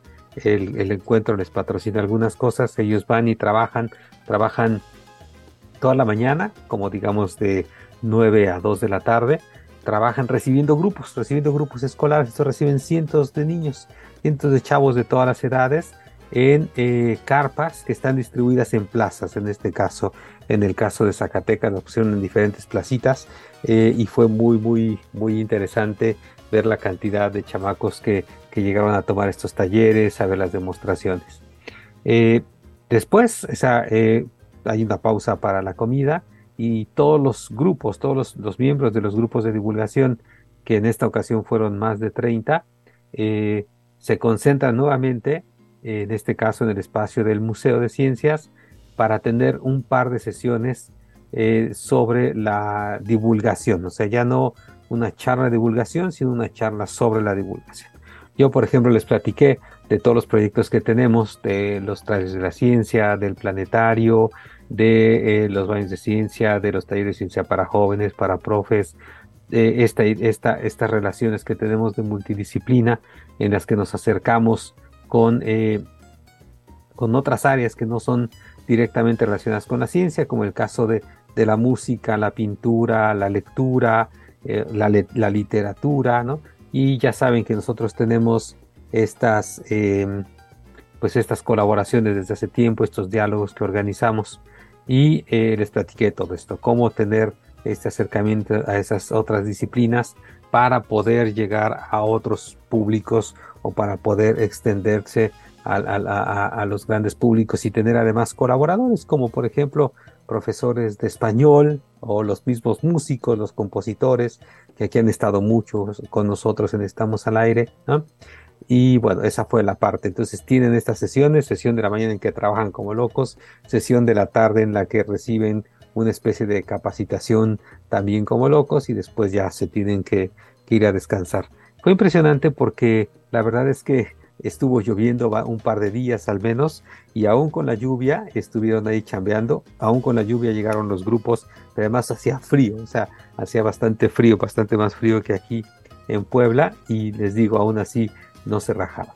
Bueno, entonces anduve por ahí, anduve eh, dando la vuelta y me encontré a varios grupos. Uno de esos grupos se llama Ciencia desde cero eh, y les pregunté, les pregunté varias cosas de, lo que hacen, por qué lo hacen, qué estaban haciendo ahí y la verdad es que eh, son, son realmente son realmente muy buenos los chicos estos. Entonces veamos esta, esta, esta primera cápsula. ¿Qué tal? Muy buenos días a todos. Saben, estamos aquí en el Encuentro Nacional de Divulgación Científica en Zacatecas y nos encontramos a muchos grupos, por supuesto, pero aquí está el primero que es Ciencia desde cero. Ahí está, algunos integrantes aquí se va a presentar. Hola, yo soy Gustavo. Yo soy Luis Enrique. Y yo soy Andy. ¿Y quién está allá? Ese de allá es Felipe. Y está Felipe por allá, ¿sí? Entonces están trabajando durísimo ya desde hace varios días. Y platíquenos qué hacen ustedes, chicos. Pues el día de hoy estamos haciendo actividades demostrativas en juegos eh, que consisten básicamente en hablar cuestiones del espacio, sobre incendios, sobre la boina y sobre los fluidos cinéticos, así es. Sí tenemos también charlas y juegos y obras de teatro que se realizan sobre principalmente física, sobre Newton y sobre Galileo Galilei. También tenemos otra rama un poco más este, profesional sobre capacitación de periodistas que nos Dinos, Andrea. Dinos. Cuéntanos sobre las capacitaciones. La gente se. Está, está pensando, ¿qué, qué, qué? ¿A quién capacitar? ¿A quién? Dinos, Andrea, ¿qué tipo de capacitaciones hacen?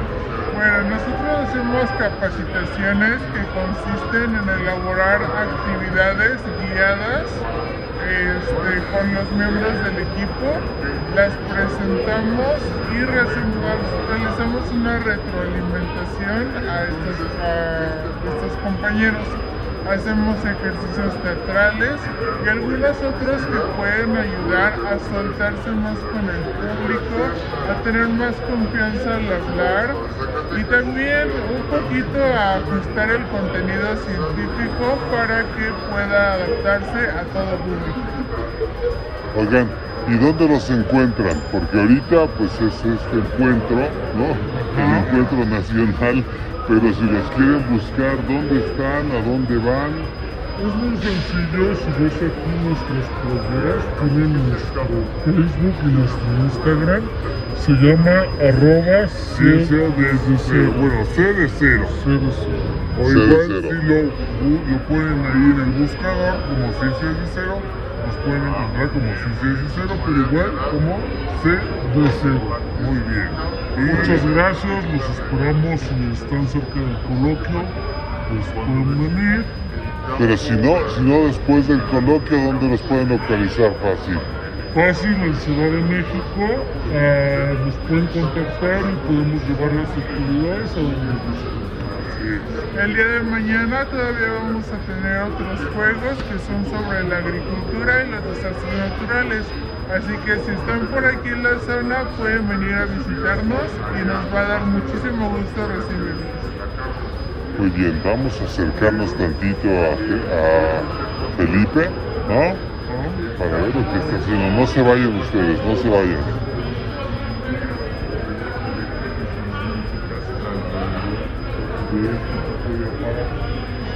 Lo que hace este aparato es que altera eléctricas y magnéticas del espacio alrededor y permite que energía.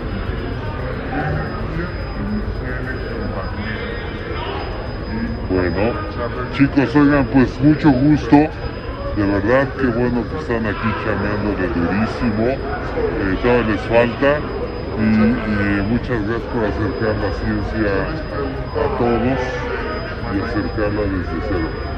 Sí, sí, entonces es un gusto nosotros eh, venir a compartir siempre con, con la gente, así que si tienen la oportunidad, búsquenos en redes y eh, de repente estamos en algunos museos de la Ciudad de México, pues tienen la oportunidad de visitarnos.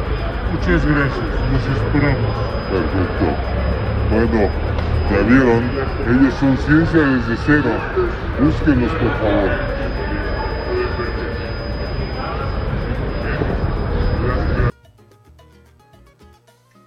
Bueno, ya conocen, ese, es- ese es un grupo, uno de los más de 30 grupos que estuvieron en estas plazas distribuidos por todos lados, eh, que estuvieron ahí atendiendo a la gente y que además participaron después, porque estas sesiones de la tarde no solamente es que les platiquemos a ellos, sino que ellos también retroalimentan, hacen muchas preguntas, hay sesiones grupales, ¿no? Eh, donde, por ejemplo, trabajan eh, los errores que cometen eh, en sus sesiones y la verdad es que es, es muy, es muy entretenido. Yo aprendí, aprendí un montón de, de esta sesión también. Bueno, el caso es que me seguí un ratito por ahí y me encontré a estos chicos de Curiosciencias que yo creo que han estado también con nosotros, eh, que trabajan en la Sierra Norte de Puebla, en Chignahuapan, y de ahí eh, hacen divulgación, tienen programas de radio, tienen talleres, hacen observaciones, hacen ferias de ciencias, hacen mucho trabajo, pero junto estaba eh, una señora, justo me tocó una señora que yo ya había escuchado de esta señora porque fue, digamos, la sorpresa eh, que alguien de León había hablado porque iba a llevar a su hijo de León, ¿sí? Hasta Zacatecas. Y entonces llegué y justo estaba platicando, la señora Elena estaba platicando con Curiosciencias, la señora Elena atravesó no sé cuántos estados para llegar al Encuentro Nacional de Divulgación Científica, porque el hijo, que es fan de la ciencia, pues resulta, ¿sí? Resulta que dijo, oye, mira, está esto y quiero ir, ¿no? Y entonces, eh, pues aproveché y platiqué tanto con Curiosciencias como con eh, la señora Elena, que ahora ya estamos en contacto y la verdad es que es una maravilla esto. Escuchen. ¿Qué tal? Seguimos, seguimos aquí en el Encuentro Nacional de Divulgación Científica. Eh, miren, yo venía por aquí, por esta mesa, porque hay unos cuates aquí que son de Puebla, que ya son conocidísimos nuestros amigos de Curiosciencias. Eh, desafortunadamente, sí, o sea, los tenemos que aguantar ahí en Puebla, pero ahora están aquí en este encuentro, vinieron desde lejos, tienen un montón de gente, ahorita les haremos unas preguntas pero eh, ayer me enteré de una familia, bueno, antier me enteré, desde antier me enteré de una familia que venía desde León, porque un integrante de, de de la familia está completamente perdido por la ciencia. Y ahorita casualmente me encontré a su mamá y le quiero preguntar, por favor, ¿por qué hace todo esto por ese pequeño? ¿Cómo se llama? Él se llama Alonso desde pequeño le encanta la ciencia, le encanta experimentar. Y le llamó mucho la atención venir. Venimos desde León, los niños dejaron de ir a clase toda la semana por estar aquí. Y vamos, esto está padrísimo, ¿eh? a nosotros nos encantó. Eh, mis niños siguen todavía por acá dando vueltas en los talleres, no se quieren ir. Oiga, yo pues, antes que nada la felicito por hacer eso porque, porque venir desde allá, o sea, el- niño le dijo, oiga, ahí está el encuentro nacional de divulgación científica en Zacatecas, vámonos, ¿no?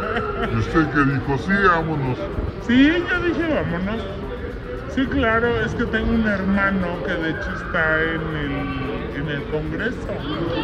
Un hermano que de hecho va a exponer eh, una nebulosa, hizo un trabajo sobre, él está estudiando ingeniería física.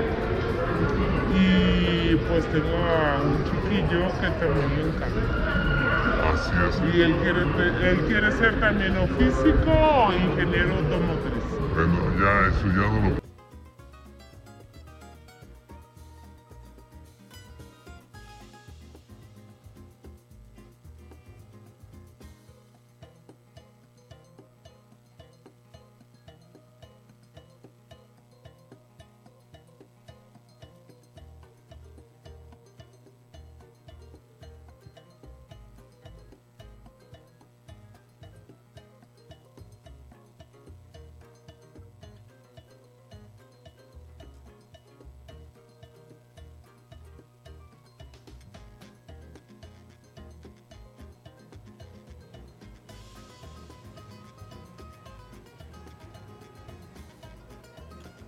Bueno, pues ahí tuvimos un problema con la grabación del doctor eh, Raúl Mújica en esta emisión de Al aire.